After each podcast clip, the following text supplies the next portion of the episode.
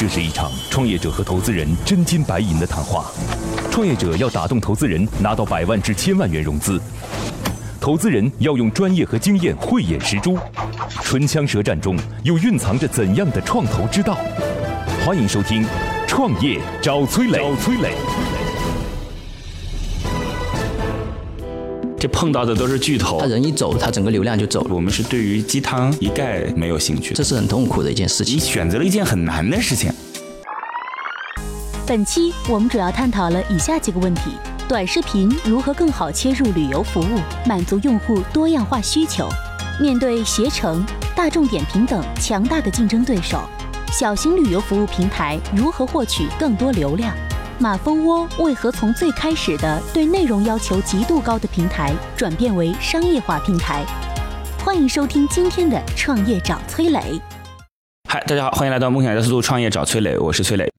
崔磊，乐客独角兽创始人、天使投资人，创办了投融资真人秀节目《创业找崔磊》，为九百家企业对接了五百多家投资机构，总共获得了超十亿元意向融资金额。有请今天的创业者和投资人。今天投资人是来自于赤子基金的投资人马帅。Hello，你好，马帅。哎，Hello，雷哥，今日投资人马帅，赤子基金投资分析师，管理学博士，擅长商业分析与研究，曾参与投资傻鱼文化、嗨的、宠城科技等多个项目，具有较丰富的投资分析经验。我们有请今天的创业者。今天创业者来自于动旅游的袁斌。Hello，你好，袁斌。哎，你好，崔总，今日创业者袁斌，毕业于仰恩大学，高尔夫球 PGA 教练翻译，环球职业旅行家，知名自媒体人，旅行纪录片制片人。来介绍一下自己的项目吧。嗯，我们动旅游主要是做这个，我们定位为叫旅游内容的一个供应平台。嗯，我们现在自己主要是生产旅游短视频这一块，跟这些旅行者有签约和合作，提供世界各地的这样的一个。旅行者签约合作啊，就是出去旅游的，你们相当于是 UGC 呃，原来是 UGC，但是整个后期的加工制作是由我们专业团队去完成。啊，理解。所以是基于 PGC 或者 PUGC 之间的一种概念嗯啊、所以在这一块的话，他们会提供啊、世界各地我们的小程序叫做好去处哈、嗯。就是世界各地的好去处，无论是吃住行跟旅行相关的这些，都可以在这个平台上去看到这样的内容。了解，他们这样分为两个阶段，第一个阶段就相当于是自己去做旅游的媒体内容，然后做了很多短视频，一般来讲都是多长时间？呃，一般来说，我们的视频现在在平台上的都是在一分钟左右，啊简单清晰的直接把这个景点或者具体的一个店铺或者是呃我说的是以前啊，以前啊，以前我们还是做旅行纪录片的时候是十多分钟的一个旅行纪录。片都是由别人拍好给你们的是吗？呃，我们有两种模式，一种是自己在拍啊啊，我个人也是在拍这个旅行纪录片；其次是旅行者他们所拍摄的已有的素材，嗯然后当然他投稿给我们之后，我们如果发现他的素材拍的确实不错，很有内容点，然后他的旅行故事很精彩，然后我们就会给他们加工制作成他们的这些旅行记录。理解，嗯。然后现在呢，就想把这些比较好的视频筛出来之后，然后在他自己做的小程序当中和目的地直接对应。假设这是个咖啡馆啊，这咖啡馆其实是有一个视频表达的。我们现在在大众点评当中看到的，基本是以图片和文字为主。嗯，那他们会希望通过视频的方式来去把这个旅游目的地展现在游客或者是消费者面前，大概是这个意思，对吗？呃，是的，接下来，投资人和崔磊将对项目的细节展开提问。刀光剑影中涌动着怎样的商业智慧？短兵相接里蕴含着怎样的创业之道？投资人的发问，创业者能顺利接招吗？接招吗？短视频如何更好切入旅游服务，满足用户多样化需求？我整理了一批最新的创业干货，有商业计划书，有创业金点子，有股权激励方案，有合同范本，还有精品的营销管理课程。这批资料里一定有你需要的。获取的方法很简单，现在马上下拉手机屏幕，在我的介绍资料里有我的个人微信号，长按复制添加我为好友。之后有机会的话，我会介绍一些对你创业有帮助的小伙伴，希望能够帮得到你。未来希望怎么赚钱呢？其实未来它能够去发展和挣钱的方式有很多种哈，我们也是在一个探讨的一个过程当中。其实有一种可能性是 前面这些话为你很减分儿。啊，这这没关系，因为 因为我们觉得说，主要还是由用户去决定他应该往什么方向去走，而不是说就是你没想好怎么赚钱，不是是有方向哈。但是我们希望说还是以用户的需求为主。那你告诉我你是怎么想的？怎么赚钱？一个一个方向是，他从旅行的角角度去走的话，它可以去跟一些啊景点，或者是说跟一些旅游产品去结合。比如说，当这个用户他大部分时间在看欧洲，或者是说看东南亚某个国家的视频的时候，证明他可能是有计划要这样的一个出行的计划。那我们可以结合旅游产品的一些售卖，然后去推给这样的一个用户。那这是玩旅游，包括旅游攻略，他想去这个城市或这个国家，他一天怎么玩，两天怎么玩，然后他的十天的计划应该怎么走，我们可以通过智能化的一个推荐，给它形成一个 package 啊，这都是可以操作的一部分。它另外一种的话，是以城市生活为主，城市生活为主的话，就是它可以发现它周边的这个好去处，不管是说咖啡馆，然后图书馆，还是说一些集成店，还是说一些有趣的一些地方，艺术展厅啊，或者怎么样的，这些的话就可以去往这些票务方面去发展，然后也可以切到具体商家的这些像购买啊，或者是说预定之类的这些方面，包括也可以做些广告，所以它还是有很多简单。讲，就是一个就是视频版的马蜂窝啊，或者是视频版的穷游都可以啊。呃，或者对，这是一个方向。另外一个就是视频版的大众点评，对吧？这个基本上就是这样。这这 这碰到的都是巨头，而且这些巨头们也并不是没有在视频上下功夫，就是现在已经有很多信息是通过短视频的方式展现出来了。嗯是的，是的。面对携程、大众点评等强大的竞争对手，小型旅游服务平台如何获取更多流量？那一个比较重要的问题就是你的流量是哪里来的？嗯，就说我的用户怎样去获取你这款小程序，或怎样知道你这款小程序？因为像我们出去旅游，一般就马蜂窝啊、穷游啊什么，包括携程都有一些攻略在里面，嗯，包括它有一些人气排行，对吧？它上面也是提供基本满足我们的信信息需求了。现在这些就是旅游类的 OTA 类的这种平台，它其实功能已经比较完善了。嗯，那你怎样在这么一个就是几乎接近红海的这么一个市场里，去打出你的自己的一片天地呢？嗯，其实如果说完全从我们没有用户基数，或者是说我们没有做过旅游视频内容这一块角度来看的话，这个获客是挺难的一个事情。嗯，但是呃，好处是在于说我们之前在啊、自媒体领域，包括后来的新媒体，我们做了已经是五年多的时间了。嗯，所以在这一块，通过我们的自己的节目，然后已经在各大平台已经积累了三百多万的一个订阅用户。嗯，那看过我们视频内容呢，我们累计已经超过两千多万了。嗯，所以一方面是啊、呃个人也好，或者是档节目也好，它具有它一定的 IP 属性。那我们自己也有微博，然后微信公众，这些都是我们对于初步的种子用户这一批的获取，是在通过这样的渠道先把它引进到我们这个啊、小程序。那之后的话，其实还是要靠自身的这个能力，包括我们的内容是否吸引人，我们之后的这个能否真的给大家提供到帮助，或者是说这些游玩点真的能够给他带来更大的便利。那这样的话，才会让他能够自发的去引导到更多流量，那先包括做一不用说那么些活动。就不用讲那么复杂，就是一句话就说清楚了。就过去他们做自媒体有粉丝，对对把粉丝导过来，大概是这样的。前期是这样的一个形式，。对。旅游短视频平台的粉丝用户如何导流到小程序？我很担心，我对非常担心。我非常担心的原因是因为并没有解决掉用户现在无法解决的问题，就哪怕他是你的粉丝，对，就是你有三百万的各平台，三百万的用户哈，你怎样把它导到小程序，这是一个很难的问题。对，因为小程序它设计的初衷是即用即走嘛，是。对吧？那我在头条上看到了你的内容，我怎么想到说我去微信里去搜索你这款小程序，这是一个比较大的难它其实是，点。除非就是双方的那种我提供需求和你现在的痛点是极度匹配的，对。那然后它会导致用户有一个行为是我去搜索，对。吧？因为头条和小程序之间是有堵墙隔开的，是的是的。这个因为对他来讲说我要目的地信息，那我当然脑子里首先想的是大众点评，对吧大众点评，然后我要么就想的是猫头鹰是吧？或者马是蜂窝马蜂窝都都会想到，而且上面已经蛮详细了，说实话非常详细，而且你目前的产品是不足以让用户留存的。目前的产品啊，我说的是，当然这还是属于比较早期的时候。对对对啊对，所以这个事儿你选择了一件很难的事情。呃，创业本来就不是一件容易的事情呃，。话当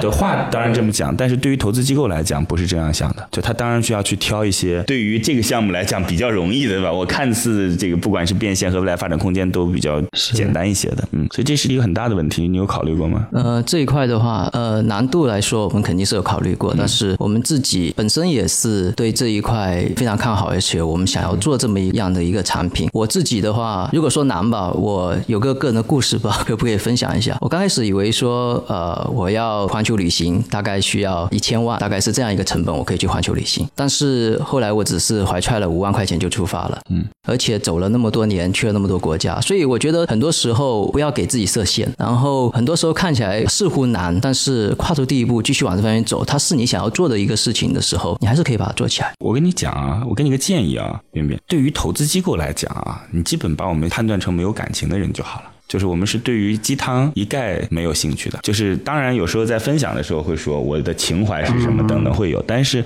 在底层商业逻辑当中，它是一个标准的数学公式，对，就它不会有任何情感夹杂在当中。对，这是我给您的建议啊。当然，如果换一个角度来讲，从我个人的角度来讲，我当然是非常钦佩您啦。就是五万块钱可以出发，然后寻找自己的梦想很好。但是如果今天我们换到一个项目的角度来讲，这个故事起码对我来讲是没有意义的，这是我的建议啊。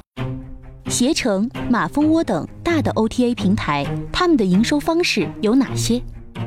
听一个小时的课程，不如和一群有实战经验的人讨论十分钟。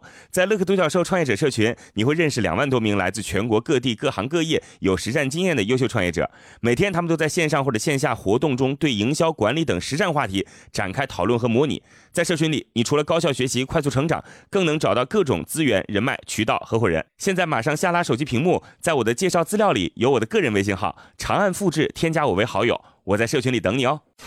我问你一个问题吧，嗯，就是您之前有了解过，就类似于像这样子的，不管是 OTA 平台也好，还是说我们自己的消费类目的信息聚合平台也好，你有了解过吗？当然有，你有有了解过，就是他们的营收方式大概是怎么构成的吗？呃，如果是大众的话，他们主要还是透过商家的这些啊佣金吧，哈，对。这是他们主要收入来源，包括广告的收入、排名的收入，这都是一块。那像 OTA 的话，那之前马蜂窝攻略的话，它后来就切产品嘛，嗯，切旅游产品的一些售卖这些之类的，那这些都是 OTA，包括机加酒这些他们的主要的收入来源之一。OK 但是我们也可以看到，不管是这些平台还是 OTA 也好啊，他们都在图文转视频的一个过程。嗯，这也是我们觉得说这是未来趋势。虽然你说呃是竞争关系，但我们自己的内容也提供给大众点评，然后啊、我们的内容也会放到携程啊、放到马蜂窝上，包括马蜂窝还是我们节目赞助商之一。嗯，所以我不觉得说这里面就是只有竞争而没有未来合作的可能性，或者是说在这一块他们需要内容的填充的时候，我们团队呢大量生产这样的内容。所以这个是一个趋势。那这个趋势我们还是觉得说在这一块能够找到我们生存的一个机会的。这个是您刚才讲的没错，就是今天七加九这个事儿还好，因为它是一个根据最终用户的购买，然后来进行返点的过程，对吧？你至于是三个用户还是三万个用户，这没关系。你三个用户愿意一人买八百万的机票，那行啊，很有价值，是吧？对对但是刚才提到的就是广告收入这件事儿，当你的平台用户没有达到千万级的时候，没有任何广告价值。就可以这样讲吧。啊是对对，这个所以我们也清楚所以从这儿到一千万用户的过程当中，它其实是，尤其是在目前这个阶段是很难的。还有另外你提到的，你跟马蜂窝是合作关系，跟大众点评是合作关系啊，那是基于你过去的角色是合作关系。你是一个内容提供商，你当然是合作关系了。对对但是当你要成为平台的时候，你就不是合作关系了，你就成为了竞争关系，或者你起码希望他能够拿到一部分的他的空间。呃至于如果你能做得很好，被他收购，那没问题，你又成为他的一部分了。但前提是你要做得很好。马蜂窝为何从最开始的对内容要求极度高的平台，转变为商业化平台？这个马蜂窝在本质上也开始是一个对于内容极度要求高的平台，对对吧？它到后来商业化变现这个事情是资本对它的要求，是吧？就这几个大平台在开始的时候，其实都是从论坛开始的嘛，其实不商业不是它的基因当中的东西。所以关于这个项目，我们可能会比较担心。我觉得起码是我，我可能会比较担心。如果换一种打法，你的流量是有价值的，而且你毕竟有这么丰富的就是环球旅行经验。是，呃，我我其实还有个问题啊，就是因为他获得了好多机构的投资，这包括好多朋友，对，基本离子也是，银杏谷也是，二更也是，呃，丁峰总以前算是我们的前辈了，对，因为是媒体出身。为什么他们在投你的时候，其实投你的是一个视频制作的公司，对不对？当时投你的时候，其实投的是一个内容的创作的公司，对吧？当时其实是这样构想的，希望你能够在内容领域当中做出很多精品来，对，因为对二更来讲，投了你也相当于是他的内容生产商了，是，这算大家不仅是有股权关系，而且还有合作关系，是。但为什么你要转变方向？就是你为什么要去做产品，而不是在视频本身下功夫？就相当于你是一个刚开始一个纯 to C 的，就是你生产的内容，比如说我把生产内容给二更或，者给其他一头条给任何地方都行，或者你自己做出一个自己的 IP 来。这个袁斌五万块钱上路旅游记，对吧？大家就哇，好厉害啊！这这这这个。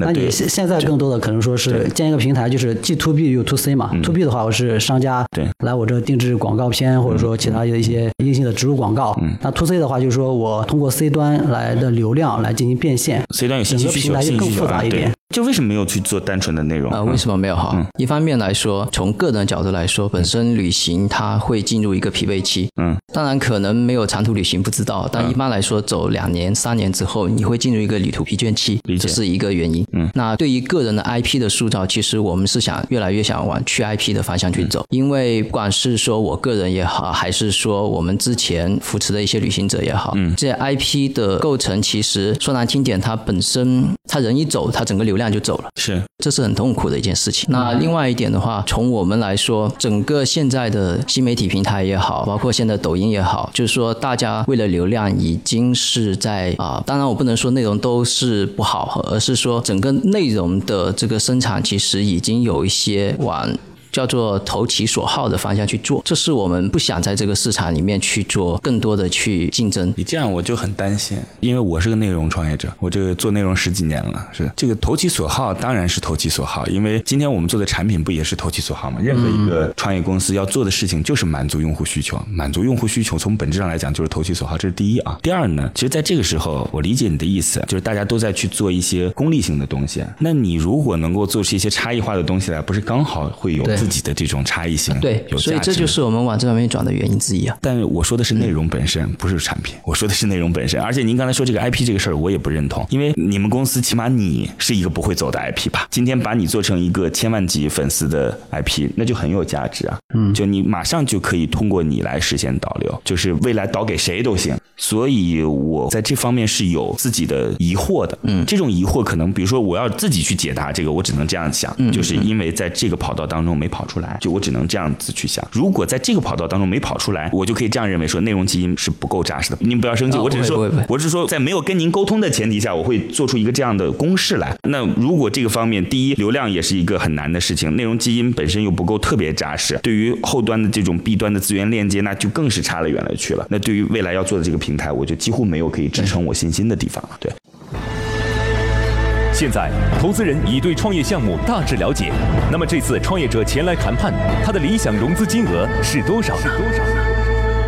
如果你想找到合适的项目创业，想找到靠谱的合伙人，想找到全国各地的渠道资源，想找到投资人，想找到可以投资的好项目，那么你就应该立刻加入到乐客独角兽的创业社群。现在马上下拉手机屏幕，在我的介绍资料里有我的个人微信号，长按复制，添加我为好友。乐客独角兽创业者社群和几万名成员，满足你对创业资源的所有需求。就是我们除了聊这些之外，当然一个很关键的一点就是，你这个时候是需要钱嘛，对吧？需要多少钱？呃，我们这一次是 Per A 计划是三百万这样子，出让百分之十，百分之十，对，百分之十，主要拿来干嘛？主要是一个在内容的铺建，还有就是在技术上的一个技术的研发和开发。所以现在技术团队是外包的还是自己的？我们是这样的，我们跟人家是一起共创了这个技术，共创，对，就相当于跟另一个公司合作了一个新公司，合作的不算，不是一个合作公司，是一种共创的概念，就是说和之前的纯外包还是有点不一样。什么不一样啊？它这个是不断的有，就是包括之后它的技术人员会由我们来发工资也好，或者是说由我们来直接进入到我们公司也好，它是这种概念，还是有点不一样啊？那不就是自己的团队吗？呃，这都是还是有还还还是有些不同，还是有些不同。对，包括可能是以技术占股的一种形式，所以还是有些不同啊。理解。对，好的，来。老师还有什么问题吗？呃，我基本上没什么问题的，就是我有两个建议哈。第一个就是说，对于一个初创企业来讲，尤其是小公司来讲，刚上来开始做平台其实是很难的。嗯，那我个人的建议是，把你们以前的旅行自制节目，你们这个 IP 继续加强一点啊，通过 IP 带来更多的这种粉丝转化到你这个平台上。那第二点就是把你们的节目内容继续加强一点，前期的话可以多向 To B 做一点，就是说多通过这种内容的输出，呃，输出给第三方的这种 OTA 平台也好，其他合作伙伴也好，先产生一定的现金流，先满足你们。公司的这种生存的需要，然后再考虑去做平台啊。我觉得两我们都是建议而已，好吧？OK，好嘞，来吧，来，我们有请赤子基金今天给出一个最终的结果。悬念即将揭晓，投资人是否会对创业者 say yes？让我们拭目以待。拭目以待。好，今天的结果是待定。那我相信刚才在节目当中也已经给出了一些建议。我个人认为啊，就是细分市场其实是有很大的需求的，我们可以一直保持联系。我也特别希望能够看你的作品之后，对这个世界有更多的了解，好吗？好，好，谢谢谢谢，梦想加速度，创业找崔磊，再见。今天的节目就到这里，最后给大家留一个小问题：短视频内容平台转型做产品，如何在关注内容本身的同时做好产品？欢迎在评论区给我们留言哦！幸运听众将有机会免费加入乐客独角兽的创业者大家庭。感谢启迪之星、杭州无一 link 对本节目的大力支持。